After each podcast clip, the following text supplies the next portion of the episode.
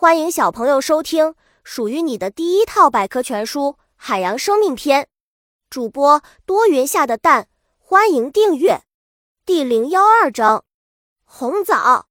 红藻种类很多，约有三千七百多种，其中约有二百种生长在淡水中，其余都在海洋里，是海洋藻类植物的主要部分。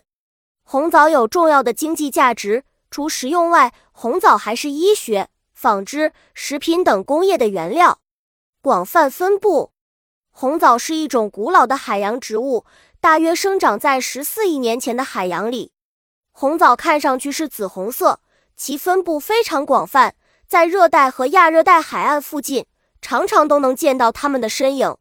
生长环境：红藻在海水中生长的深度可达二百米，海岸边也有，大多长在岩石背阴处或石缝中。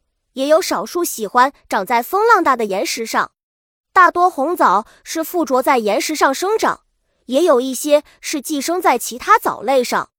绿色和褐色海藻种类繁多，红藻中有一些营养丰富、味道鲜美的食用种类，如紫菜、麒麟菜、海螺等；还有一些重要的经济种类，用来提取植物胶，如石花菜、麒麟菜等植物。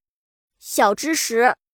有些紫菜可以制成中药，鹧鸪菜和海人草是常用的小儿驱虫药。麒麟菜，麒麟菜是褐黄色，肥厚多肉，长十二厘米至三十厘米，宽两毫米至三毫米。